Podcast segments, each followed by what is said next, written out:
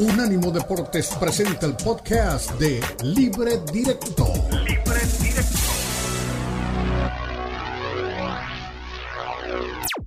Libre Directo. Libre Directo. La mezcla del análisis de los expertos del fútbol mexicano, el fútbol europeo y los desarrollos más relevantes del deporte a nivel mundial brindando un debate oportuno y animado con Ricardo Mayorga, Fernando Ceballos y Elizabeth Patiño.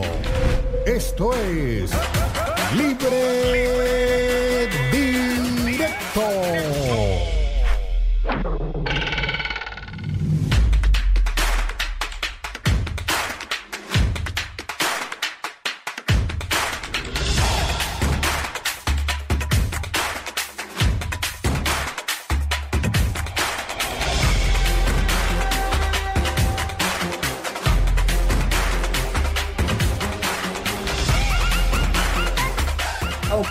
En Inglaterra el día de ayer desde Wembley.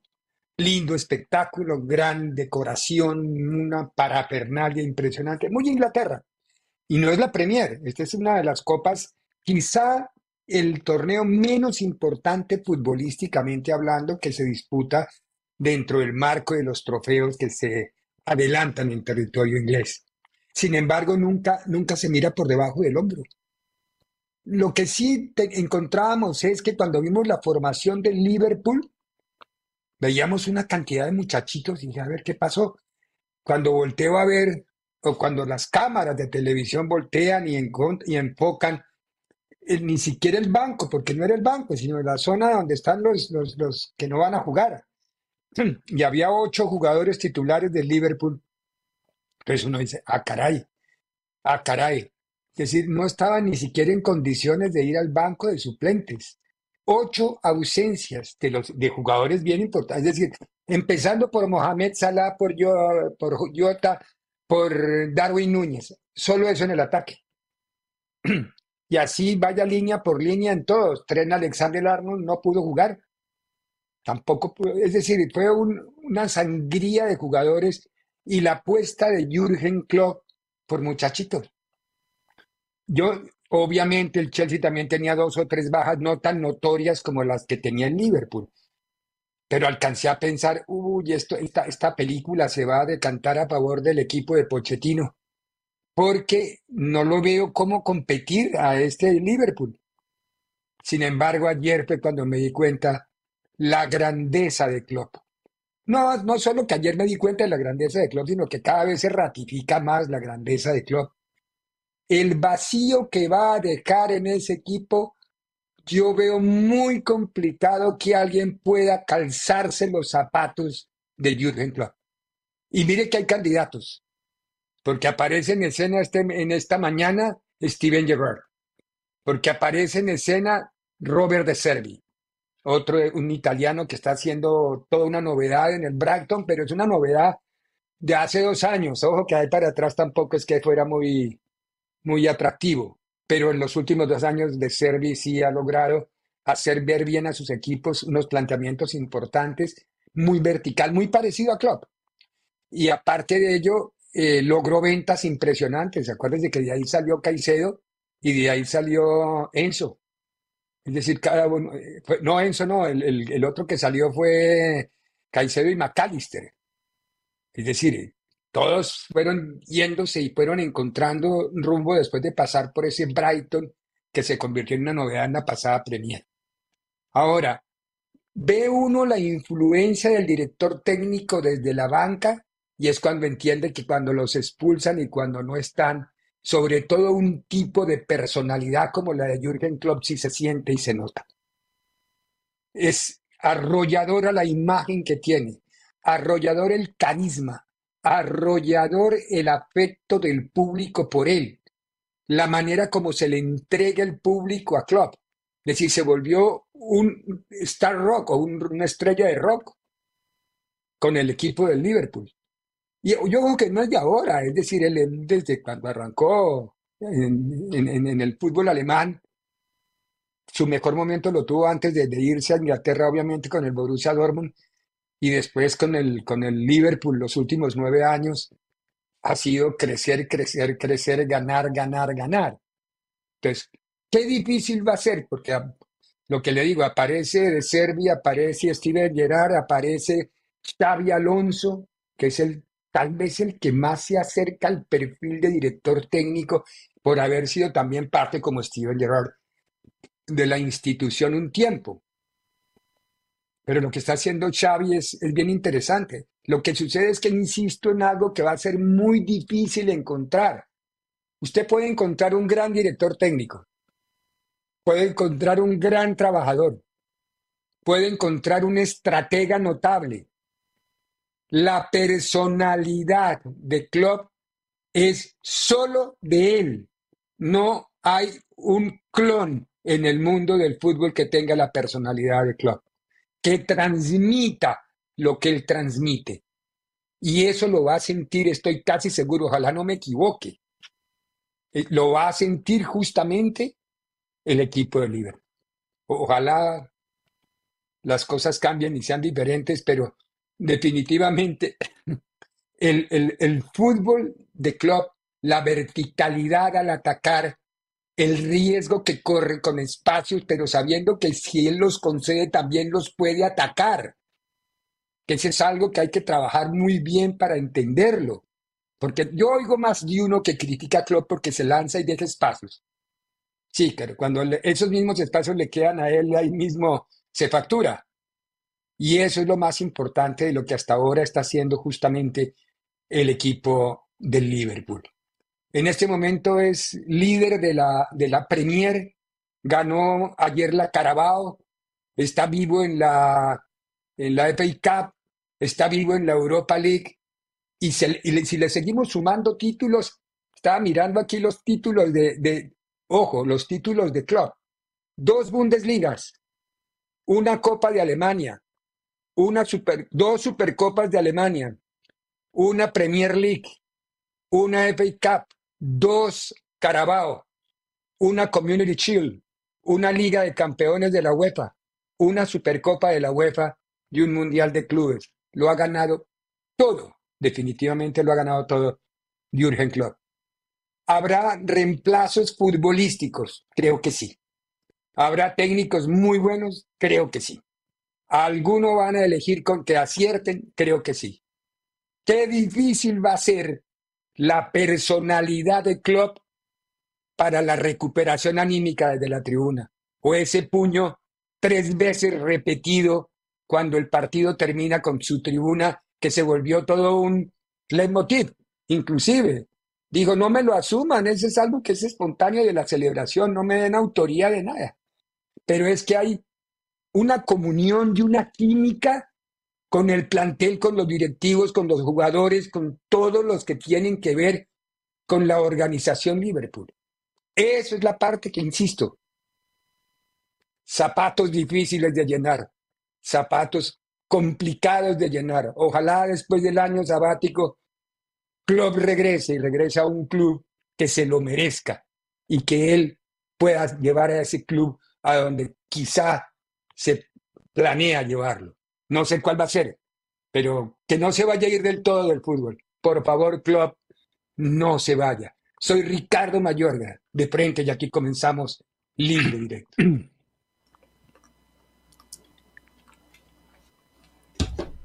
Muy bien, creo que le hemos hecho un homenaje bonito a, a Jürgen, haciendo un recorrido rápido, simplemente más emotivo que analítico, pero rápido, de lo que ha sido su carrera con el, con el Liverpool, pero también de lo que fue su carrera con, sobre todo con el Borussia Dortmund, porque de ahí para atrás los, la construcción de los datos se fueron sumando para llegar a Borussia Dortmund y de ahí llegar a, al Liverpool. Yo veo muy complicado, no sé si ustedes coincidan conmigo, Eli, ¿cómo estás? Buen día, lo mismo, Fer. Yo lo veo muy complicado. Podrán conseguir el mejor técnico, la personalidad del club no la van a conseguir. ¿Cómo estás, Eli? ¿Cómo estás, Ricardo? Fer, buen lunes a toda la gente que ya está con nosotros en Libre Directo por Unánimo Deportes. Recuerden que también estamos en unánimodeportes.com, estamos ahí en vivo y en todas las redes sociales.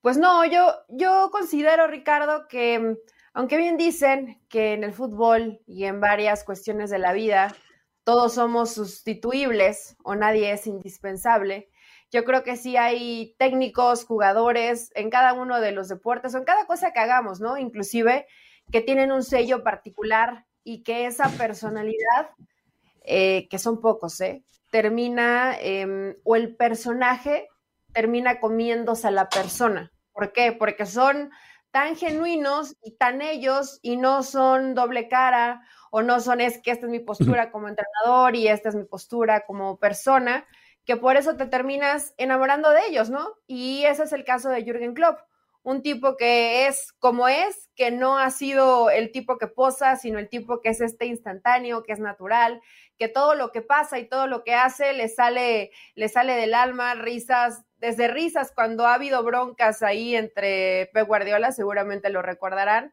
hasta momentos donde ha tenido que meter en disciplina a varios, recuperar a varios eh, futbolistas, lo que pasó con, con Virgin el fin de semana, el fin, creo que hay muchas cosas que aplaudirle a este señor. Y llegue el que llegue, así tenga probablemente los mismos números, con un estilo diferente que Jürgen Klopp, seguramente, pues no va a haber quien llene esos zapatos y la gente de Liverpool lo va a seguir extrañando. Y yo creo que la gente que disfrutamos ver la Premier, sea cual sea el destino de Jürgen Klopp después de que deje a Liverpool, lo vamos a extrañar, ¿no? Porque yo creo que aquí sí, y yo, yo sé que es un equipo eh, de mucha tradición, de una afición extraordinaria, pero yo al menos veo a Liverpool porque está Jürgen Klopp. Después no lo sé, Vamos a ver quién sigue y si nos va a seguir eh, gustando y disfrutando eh, cómo juega este equipo. Pero la verdad que yo sí me considero y es difícil hablarlo desde este lado, ¿no? Una fan más.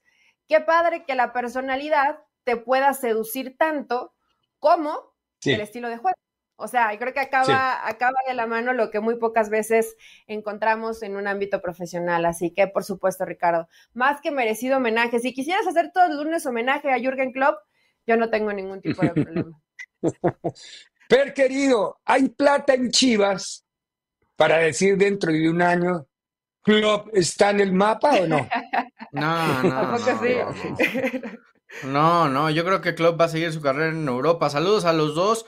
Eh, hay que reconocerle su, su, carrera, su trayectoria. No es fácil lo que logró. Hizo que Liverpool ganara la premia después de 30 años, que no lo, no lo podía conseguir desde que se llama Premier League no la había ganado hasta que llegó este hombre. Ahora, dicho esto, eh, Klopp será siempre recordado como un gran técnico, como parte fundamental del club, pero nunca podrá ser más grande que la vasta historia de Liverpool como uno de los equipos más grandes que hay en, Inglaterra y en el fútbol europeo, ¿no? Eh, por supuesto que marcó una época eh, que fue importante, que les dio títulos, que sobre todo consiguió romper esta, esta maldición de 30 años y, eso lo pondrá en un sitio especial en la historia de Liverpool, pero de ahí a pensar que la historia de Liverpool empieza con Klopp y termina con Klopp, yo creo que sería, sería bastante injusto ante uno de los equipos, insisto, históricos y más grandes del fútbol de Europa, como lo es, como lo es el, Liverpool. Pero, lo van a extrañar. Que la historia pero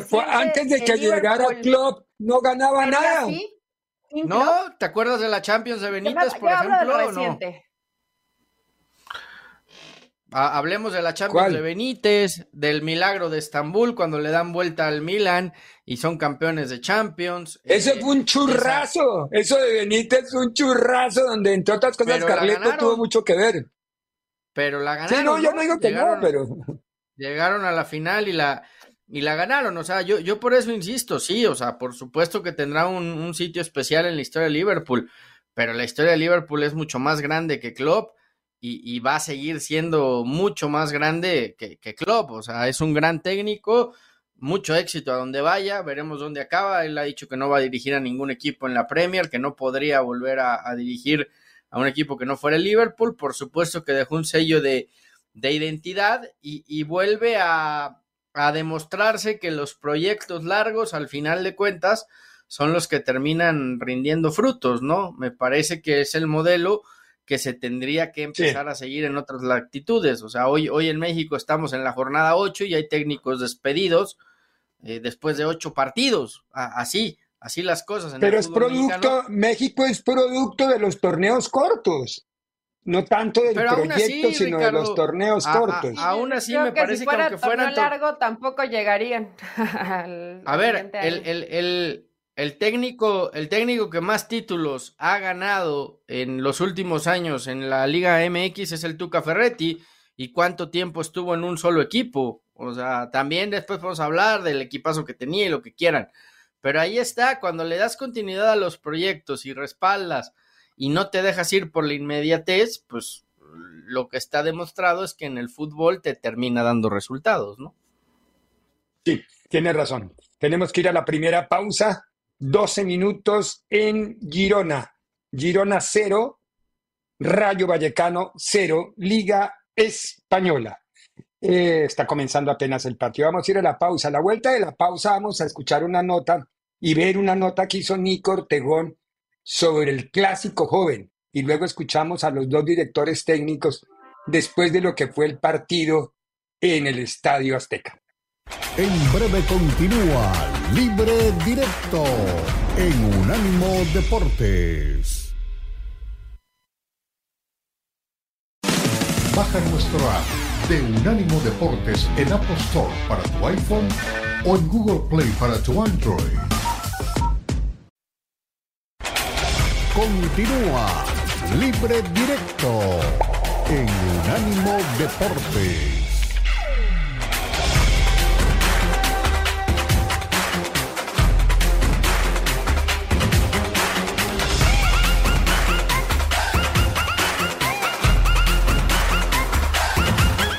¿De dónde nace la rivalidad? ¿Cruz Azul América?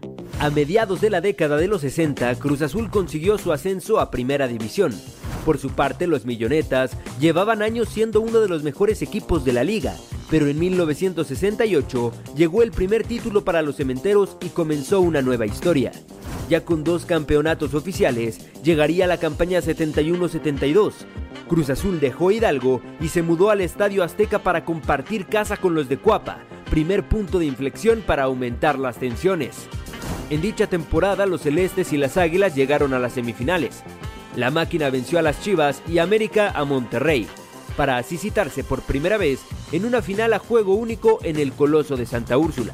Para sorpresa de propios y extraños, Cruz Azul humilló al América con un marcador final de 4 a 1 y levantó su tercer campeonato, el primero de tres consecutivos que ganaría en años posteriores. Un año después de la hegemonía fue cuando surgió la denominación de Clásico Joven, específicamente en la final en la que el América pudo vencer a los Cementeros. Ahí fue cuando el periodista Gerardo Peña bautizó el partido como Clásico Joven, admitiendo años después que no hubo una razón específica, simplemente lo dijo al momento, pero sin saberlo, tituló a una de las máximas rivalidades del fútbol mexicano. Cruz Azul versus América. Por todo que, que pasamos, por las lesiones, por, por un tema viral importante también, que sacó dos, tres, dos, tres jugadores por gripa, una gripa fortísima. Pero bien, América ahí está y, y hay hoy que hablar solamente de las cosas buenas. Por suerte, buenas noches. Carlos Rodrigo Hernández de Fox Sports. Si bien se le ganó al líder, ¿las formas le gustaron de, de América cómo ganó, sobre todo estando en casa? Sí, porque tú analizas eh, las chances ¿no? de gol. Para mí el primer tiempo debería ter terminado por lo menos 3 a 0. Eh, producimos para, para tal vez matar el juego en el primer tiempo. Y en el segundo tiempo, Cruz Azul está jugando muy bien, hay que reconocer, hay que incluso parabenizar, felicitar a Anselmi porque está haciendo un gran trabajo. Cruz Azul es un equipo que propone, que, que te mete atrás, que tiene argumentos eh, tácticos bastante interesantes. Pero América competió, competió defendiendo mucho, peleando, y siempre usando el contragolpe como una arma. Acabamos mismo en el segundo tiempo con muy poca posesión, pero las chances más claras para mí la de Henry y más un par de contragolpes que por un detalle no, no ampliamos. Entonces me gusta ganar sobre todo cuando tú estudias bien el rival, prácticamente lo anula y bien y aprovechas los espacios que, que allí estaban. Tiene buenos jugadores, jugadores de jerarquía y creo que todo lo contrario, al final nosotros salimos a buscarlo y, y claro, nosotros saltábamos con, con Uriel Antuna y con, con Sepúlveda, los dos centrales, buscando que Rodrigo Huesca recorra cuando la pelota la recibía el lateral y eso provocaba que nos deje mano a mano a Quiñones con Carlos, ¿sí? y, Henry Martin fijándonos a Lira. Entonces a partir de ahí lo que corregimos fue que Sepúlveda salte contra los dos centrales, que Rodrigo vaya contra, el contra Quiñones y, Uriel vaya contra el lateral y eso cuando lo acomodamos, a partir de ahí fueron 10 minutos donde ellos nos generaron problemas con esa situación y a partir de ahí cuando hicimos ese ajuste creo que, que, se jugó un campo contrario, tanto el primero como el segundo tiempo. Son transiciones las de ellos las que, las que generaron algún sobresalto, pero, pero no, no, creo que todo lo contrario. Eh, tuvimos que hacer un ajuste más defensivo para no sufrir en esas transiciones. Muy bien, a ver, me parece que el América juega un primer tiempo soñado. Yo nunca había visto, que me acuerde, un partido de fútbol de cualquier magnitud donde le anularan cuatro goles. Claro, bien anulados, yo no estoy diciendo que estén mal anulados. Pero cuatro goles le anularon al América. Híjole. Es decir, cuatro ocasiones claras de gol que por la, el zapato, por la punta de la lengua, por la nariz adelantada, por lo que sea, que sí estaban en posiciones adelantadas. No estoy quejándome de eso pero fue muy chistoso. Además, la pregunta de tu compañero Hernández, a ver, ¿qué quería él? El América pasó por encima de Cruz Azul, fue como un aplanador, él dice, esas formas de ganar. A ver. ganó 1-0, ¿eh? Sí, pero las formas, la forma pues destrozó a Cruz Azul. El primer tiempo. Ganó 1-0, sí, pues, en el primer tiempo. Pero es que el segundo eh, eso, eso, eso, pero eso quizás sea lo que llama la atención. Fuiste muy superior en el primer tiempo eh, y al final terminas ganando 1-0.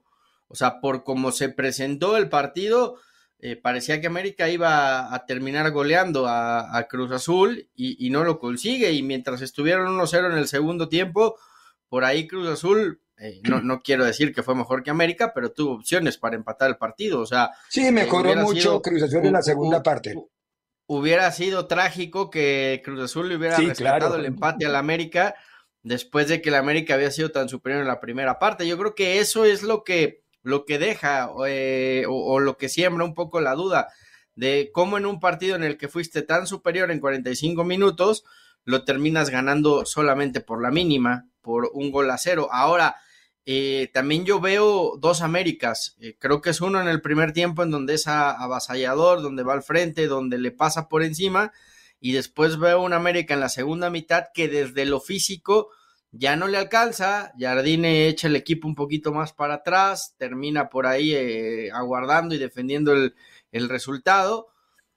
Por, porque al final creo que no le está alcanzando desde lo físico al América para mantener un ritmo alto que antes podía mantener durante 90 minutos, ¿no?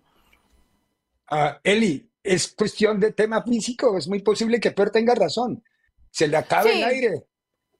O sea, es tema físico y también creo que, bueno, Anselmi puede, puede que se le hicieron 10 minutos. Qué bueno que se le hicieron 10 minutos porque fueron 40 y largos, ¿no? Creo que fueron 53 el primer tiempo porque se agregaron 8 donde le pasan por arriba de fea manera. Eh, sí, el resultado termina siendo 1-0, los goles bien anulados como tenía que ser. Qué bueno que así fue, porque si no, ya estaríamos hablando de escándalo. de Uy, el lío. pero, pero América juega una gran primera mitad hay cosas eh, muy buenas que siguen siendo Jardine y una de ellas probablemente sea la continuidad en algunos jugadores que no venían bien. Buen partido de Cendejas, le habían costado trabajo en los últimos partidos. Recuperan o están recuperando a Jonathan Dos Santos, que le hacía mucha falta, no había tenido un, partido tan completo como lo tuvo este pasado contra Cruz Azul. Y así podríamos ir hombre por hombre. Cuando vemos eh, el hielo en las dos piernas de Quiñones, te habla que físicamente el equipo no está al 100% y siguen los estragos de que no hubo pretemporada. En algún momento podemos decir, esto ya no va a ser pretexto, pero al final América hace una muy buena primera mitad y una segunda mitad donde creo que ahí sí se aterriza más a la realidad. Porque Cruz Azul venía jugando bien. El Cruz Azul que vimos en el primer tiempo, a mí me resultó hasta desconocido, ¿no? Porque inclusive a media semana lo habíamos visto contra León, con un primer tiempo que decías, Cruz Azul es el equipo que mejor está jugando. Y tampoco creo que la realidad de Cruz Azul sea el primer tiempo que vimos contra América. Hubo algunos desajustes, desatenciones, un equipo que no entró con ese convencimiento que se necesita para jugar este tipo de partidos, tendrá que hablarlo Anselmi y en jugadores, por ejemplo, como Charlie, veníamos hablando muy bien de Charlie, cuando lo reubica en el segundo tiempo es cuando realmente funciona Charlie Rodríguez, porque en el primer tiempo fue un desastre y se salvó de no irse expulsado. Eh, lo mismo pasó con Lira. A Rotondi no fue un buen partido, le taparon bien la, la salida por fuera a Cruz Azul. O sea, fue inclusive un duelo interesante de estrategias cuando Cruz Azul corrige, juega mejor, América espera, porque en ningún, en casi en ningún momento del partido te presionó muy alto, lo esperaba atrás de medio campo, y en medio campo es cuando hacía presión y recuperaba la pelota. Y después Cruz Azul, que esto sí me pareció muy interesante, aunque no siempre te va a salir porque es jugar al filito de la navaja, es como tiró la línea defensiva. Eso, eso que hace de dejar a América en tantas ocasiones en fuera de juego es algo trabajado, que obviamente estás sí, eh, ellos juegan a la chique se llama chique, el sistema, pero es un riesgo. se truena y es demasiado riesgoso, pero lo hicieron bien en la mayoría de los momentos en donde lo intentaron hacer. Entonces, la verdad, a mí me pareció un buen partido que se me hace mucho más cercano a la realidad, el segundo tiempo, donde Cruz Azul también está jugando bien, a pensar que América es un equipo que aplasta y es el mejor del torneo. No, yo creo que fue un partido equilibrado. No así lo dice los primeros 45 minutos, pero ya cuando Cruz Azul ajusta en la segunda mitad, ya es un partido más aterrizado a lo que es, eso y América y a lo que es hoy Cruz Azul. Que espero que esto no les venga en el ánimo para abajo, ¿no? Más allá de que perdiste el partido 1 por 0, que Cruz Azul siga jugando y siga yendo en la línea que iba, que era bastante bueno. Sí, no, no, no me gustó pues la, declara, la declaración de la declaración de Anselmi no me gustó. Es decir, nosotros fuimos mejores. ¿A qué horas? Los últimos 10 minutos del partido, sí, quizás sí, los últimos 10 minutos del partido. Intentaron. El, resto. Tiempo, ¿no? En el segundo tiempo creo que tuvieron algunas opciones, pero aún así no te alcanzó. No, por eso, entonces, ser mejor es otra cosa. Y ya más o menos picó a la gente porque dice que si se van a volver a encontrar va a ser en una final, dijo, de Juan No sé, yo, yo veo muy corto de plantel a Cruz Azul, ¿eh? De acuerdo, totalmente de acuerdo. Voltea a mirar a la banca y no tiene a nadie. Y, yo insisto, sí, pasaron la prueba contra Tigres, que lo hicieron bien, ganaron un gol por cero, pero yo creo que la ausencia del toro les va a pesar mucho, sobre todo en los partidos decisivos, porque no tienes otro hombre que, te pueda llenar ese hueco, ¿no? Más allá de lo que pueda hacer eh, Sepúlveda que, no, no es un mal futbolista, pero, pero sí creo que en este tipo de partidos necesitabas un delantero de mayor jerarquías, que hoy Cruz Azul no lo tiene. Yo veo un equipo eh, que está jugando bien al fútbol, más allá de que regaló 45 minutos contra el América, pero con un plantel eh, que yo no sé hasta dónde le va a alcanzar. Y ojo, se viene Chivas en el Azteca, en un estadio que va a estar 50-50, si no es que mayoría del Guadalajara en donde, en donde tampoco va a tener muchas condiciones a favor el Cruz Azul, ¿eh? porque una, lo digo porque una derrota consecutiva me parece que puede empezar a generar dudas otra vez en, la máquina, ¿no? Sí, tenemos que ir a la pausa, Sí, tenemos que ir a la pausa, pero tiene todas las razones. Una plantilla cortitica, muy bien trabajada, muy bien elaborada, muy, muy ordenadita, pero muy cortita. Eh, vamos a la pausa, a la vuelta de la pausa. El Madrid, qué sufrimiento ayer contra el Sevilla, qué manera de plantear el partido de Quique Sánchez Flores. Tuvo que entrar la magia de Modric a solucionar el problema. Pausa y venimos con Carleto y venimos con el, director técnico del equipo del Sevilla, Quique Sánchez. Pausa y volvemos. continúa libre directo en Unánimo Deporte. Continúa Libre Directo en Unánimo Deportes.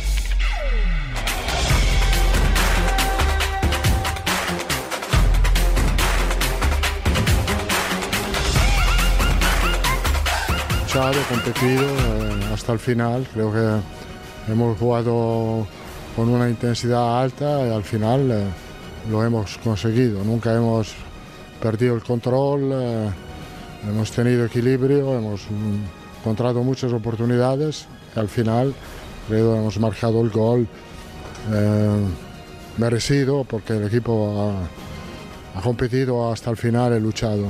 Orgullo, carácter, personalidad, ¿cuánto de todo ello tiene el triunfo de hoy? Poco t- todo esto, calidad. eh, enfrente, Rodrigo y Vinicius han creado muchas oportunidades, el sacrificio de, de los otros, eh, em, el equilibrio, porque hemos, eh, la verdad, hemos arriesgado solo una vez, que nos han buscado en, un- en una transición, no por el resto el equipo ha sido dentro del partido todos los 90 minutos. ¿Cómo describiría el golazo de Luka Modric? Gran gol, gran control. eh, eh, un golazo nos ha ayudado mucho a Luca en este partido. Ha entrado fresco y ha aportado con un gol que por tres puntos más en la tabla. Y ya por último, ¿cómo ha sido también ese reencuentro con una leyenda del madridismo como es Ujú. Sergio Ramos? Bueno, sí, eh, Sergio sigue en nuestro corazón por lo- todo lo que ha hecho y ha aportado a este club. eh, entonces, eh, siempre será por él un gran eh, agradecimiento. Nos iba a exigir muchísimo. eh, creo que hemos estado todo el tiempo en el, mismo partido, más allá de que las sensaciones en el primer tiempo puedan ser mejores que en el segundo, pero hemos estado en ese partido en el que su amenaza de jugadas verticales y de combinaciones cortas que nos puedan llevar al riesgo han existido en todo momento. Creo que mientras hemos tenido piernas hemos sido capaces de defender bien. Creo que hemos tenido las dos, tres ocasiones que imaginábamos claras de cara al portero, las hemos tenido. Hemos tenido nuestro- nuestros momentos y creo que eso cambia todo. De ellos, mm, nosotros creo que hemos, estuvimos en el partido en todo momento, estábamos confiantes, mm, estábamos decididos y pensábamos que el resultado podría ser productivo después del esfuerzo que hemos hecho. Su amenaza es constante y del banquillo te sale un grandísimo jugador que te la pone dentro desde 30 metros. Eso son cosas incontrolables. Sí, no hay nada que hacer ante eso, bien, Quique. No hay manera de definirlo. Cuando los talentos actúan así, aparecen así, son los que hacen la diferencia. Y eso fue lo que pasó con Modric en el día de ayer. Ahora, muy bien planteado. A mí me gustó el planteamiento del Sevilla. La idea era fastidiar y evitar que el Madrid pudiera jugar y lo logró. Dos bloques muy bien montados y a La que idea el de, la Madrid idea de que sea bueno, ha sido buena, Ricardo, en, ese 5-3-2 con Nesiri y, y Romero en esa doble punta. Creo que es un equipo que, a ver, con Madrid a veces no podemos hablar de merecimiento, porque puede aparecer Modric o puede aparecer Tony o frotan la lámpara y hoy no está Bellingham, pero también, y de pronto te pueden resolver un partido, lo mismo Vinicius o, o Rodrigo. Esto a veces depende mucho de individualidades. No fue mejor el Real Madrid, pero al Madrid no le interesa si lo merecía o no lo merecía. El Madrid al final lo trabaja, lo consigue, ha remado contra muchos obstáculos Ancelotti, no es un plantel tan profundo, ha sabido corregir, ha encontrado las formas de suplir jugadores que no están, así que podríamos decir que puede que sea un resultado que no es justo, que el Sevilla está jugando mejor, pero al final el que se queda con los puntos es el Madrid. Eso, eso que tiene Madrid ya desde hace tiempo, que ojo no siempre le alcanza, pero que a veces aunque no juegues bien y seas el mejor en la cancha, terminas ganando. Eso también lo necesita un equipo que aspira a ser campeón. Sí, ay- ay- ay- por eso en el primer segmento hablaba de- de- del Liverpool, de Club ayer. Nueve jugadores juveniles y fue campeón con ellos. Fue con ellos campeón, Bueno, pero- es increíble. Eh, está ya claro no están que tan ta- jóvenes. Sí. No, y, y- y- y está claro que, que el, el objetivo primordial de Liverpool está en la Premier, ¿no? Hoy son líderes y no pueden permitir que se les escape eh, una Premier que está muy cerca. Veremos al final el City aprieta como siempre y se lo termina llevando. Será vital el duelo entre Sí. ellos. Yo creo que ayer viene el Sevilla aguantando, eh, llega la jugada, algunos pedían fuera de juego. Lo cierto es que, que No lo vi. según la normativa ahora no, no lo es porque, porque la, la jugada no interviene en la jugada y no interviene en el campo de visión, ¿no? Que es ahora lo que se toma en cuenta eh, para el disparo de Modric, el jugador que estaba adelantado. Entonces el, el gol es válido y, y bueno, eh, es, la, es la ventaja que tiene eh, equipos como el Madrid, que tiene futbolistas que con una eh, individualidad, en este caso como lo hace Modric con el disparo, te pueden resolver un partido, en un partido cerrado, en un partido apretado, en un partido donde parecía que iba a terminar todo en empate, pues bueno, una que tiene la prende bien y la manda a guardar. Eh, ¿Cómo se llama esto? Calidad individual. Es así de sencillo. Cuando el colectivo no, no te da, cuando no funciona la estrategia, cuando eh, el equipo de enfrente se separa bien y te cierra todos los espacios, aparece el distintivo que es la calidad individual y que al final fue lo que termina aportando Modric con ese gol que le permite seguir en, en lo alto tranquilamente al Real Madrid, ¿no? Sí, sí, creo que todos coincidimos más o menos en la misma lectura. Me parece que el Madrid mm, tiene que resolver algunos partidos un poco antes, pero también lo entiendo, es que la cantidad de bajas que tiene son muy marcadas y muy notorias. Entonces, no es que tenga plantilla corta, lo que pasa es que están lesionados, están golpeados, entonces, que más plantilla no puede tener un equipo de fútbol. Es decir, la plantilla del Madrid es un plantillonón, pero hay que hacerla rendir de otra forma porque las lesiones, las ausencias, las sanciones son las que a veces condicionan el rendimiento del equipo para poder funcionar un poco mejor. Ayer me encantó el planteamiento de, Sevilla para eh, evitar que el Madrid jugara. No que me gustara el fútbol que puso el Sevilla en la cancha, no, para nada. Eso es antifútbol. Pero son armas válidas. De, lo último que habíamos visto, Ricardo, se está reconstruyendo. Es que sí, ver al Sevilla. Claro, no, no, no, no, no. Sí, sí, sí. No, y es válido, es válido jugar al, antifútbol y a evitar que lo pasen por arriba, sí, es, es perfectamente válido. Y entonces, con base en eso, vimos ese partido. Se sube por parte del rival, pero bueno, casi siempre termina no sé si la palabra sea justicia, hacer justicia, porque uno no sabe qué es justicia. En el fútbol eso es la pregunta más exótica que hay. ¿Qué es justicia en el fútbol? No entiendo. A veces sí y a veces no.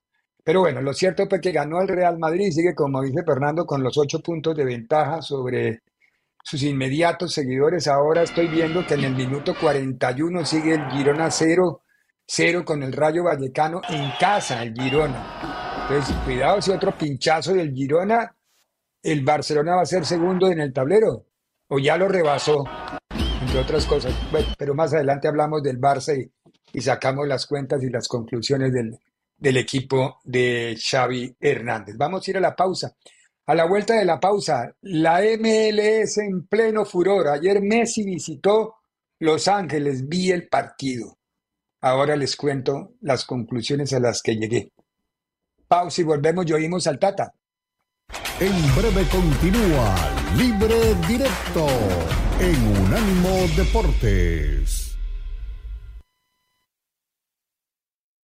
Recuerda que también estamos en Instagram. Unánimo Deportes. Continúa Libre Directo en Unánimo Deportes.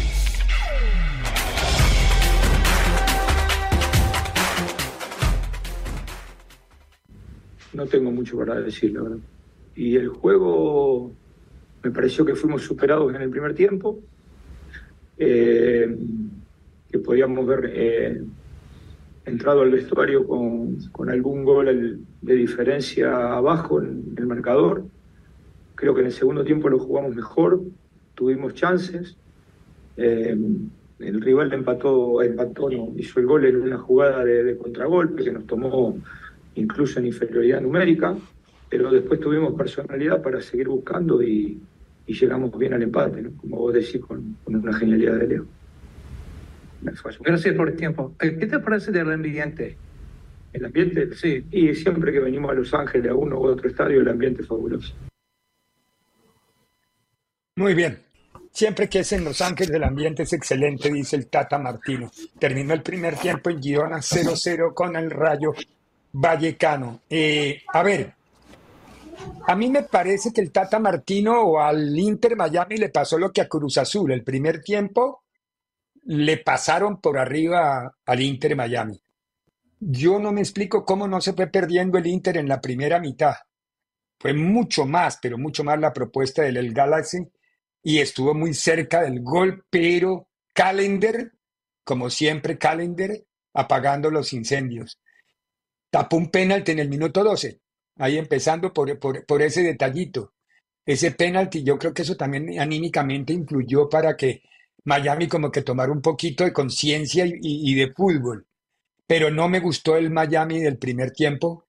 Mejoró un poquito en la segunda mitad y se puso a jugar mejor al fútbol.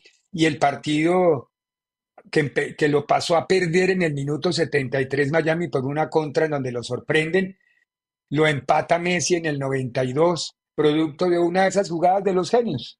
Se juntaron él y Jordi Alba, pared doble, remate al arco, punta del zapato y adentro.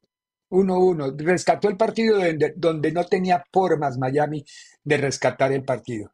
Yo creo que ese equipo merece, no sé, si- yo no quiero juzgar porque yo no voy a los entrenamientos, pero yo creo que necesita un nivel de trabajo diferente. Es muy impreciso con la pelota, regala muchos balones. Busquets, es- yo todos sabemos que es Busquets, pero no puedes en cada partido perder 8 o 7 balones y dejar al equipo jugado que no le han convertido goles porque de obra y gracia del Espíritu Santo, diría mi abuela que era rezandera.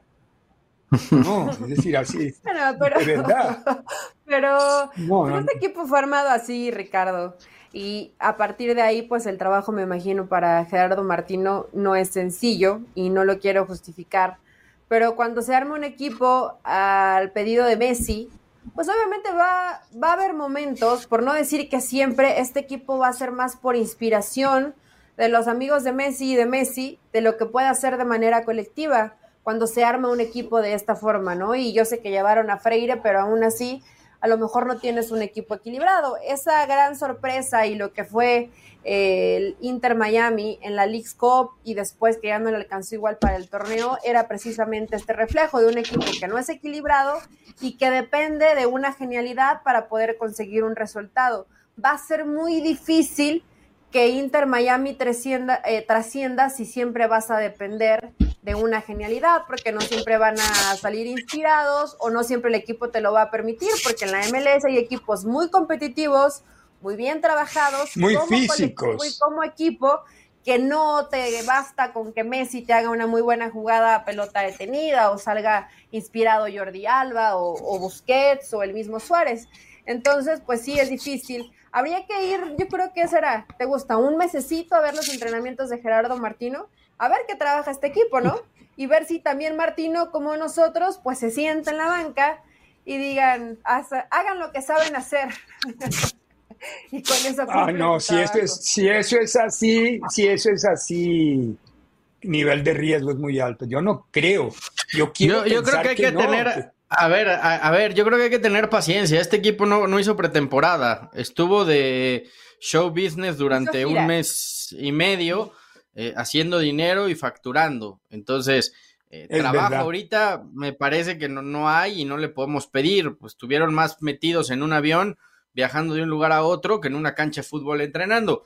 Eh, este está siendo la pretemporada del Miami, el inicio de la Major League Soccer y con todo y todo lleva cuatro puntos de seis posibles, o sea, es, es, es un buen arranque. La jugada ayer del gol entre Messi y Alba es la jugada que nos tenían acostumbrados a hacer en el Barcelona. En el Barça. Algo que creo, algo que creo que también vamos a ver durante toda la temporada en el, en el Inter Miami. Al final son cuatro futbolistas que llevan toda una vida jugando juntos, que se conocen de memoria y que cuando el colectivo o, o el demás equipo no funcione, pues con que estos cuatro se junten, te pueden armar un- una fiesta bien y bonito, como pasó ayer en una sola jugada donde, donde se entendieron Messi y Alba. Entonces, yo, yo diría que, que vayamos con calma. Eh, yo creo que este equipo va a ir a la alza y yo sí lo veo peleando por todo esta, esta temporada. Sí, Fer, ¿lo ves Insisto, equilibrado? insisto. Me alegra tu optimismo, Fer, y ojalá tengas los toda la razón. En la, en la MLS son pocos los equipos equilibrados, Eli. Eh, casi todos apuestan más de media cancha para adelante. Entonces, eh, hay que verlo. Yo creo que atrás no está tan mal Inter Miami y, y va a acabar haciendo, haciendo un equipo importante. Nada más que hay que darles tiempo. O sea, llevan dos meses de gira no, no, no, no han, no, no han ni siquiera podido trabajar. Y los resultados, insisto, al final de cuentas, pues no son malos. Ya lleva cuatro puntos de seis posibles. O sea, de momento el, el, inicio yo creo que está siendo de los mejores en la historia para esta franquicia. ¿eh? Ah, sí, eso sí es verdad. Eso es verdad. A ver, los resultados, los demás resultados. Que nos habían acostumbrado. Sí, eran terribles. Columbus le ganó 1-0 a Atlanta. El LAFC 2-1 a Seattle. Orlando y Montreal empataron a 0. DC le ganó 3-1 a New England. Filadelfia 2-2 eh, con Chicago. Charlotte 1-0 a New York City. Eh, Dallas 2, San José 1, San Luis 1, Salt Lake 1, Houston, Kansas, ahí estaba en el duelo mexicano 1-1 también. Eh, Austin 1, Minnesota 2, Portland 4, Colorado 1, Cincinnati 0, Toronto 0, Nashville 0, New York 0, Los Ángeles 1, Miami este fue el podcast de Libre Directo, una producción de Unánimo Deportes.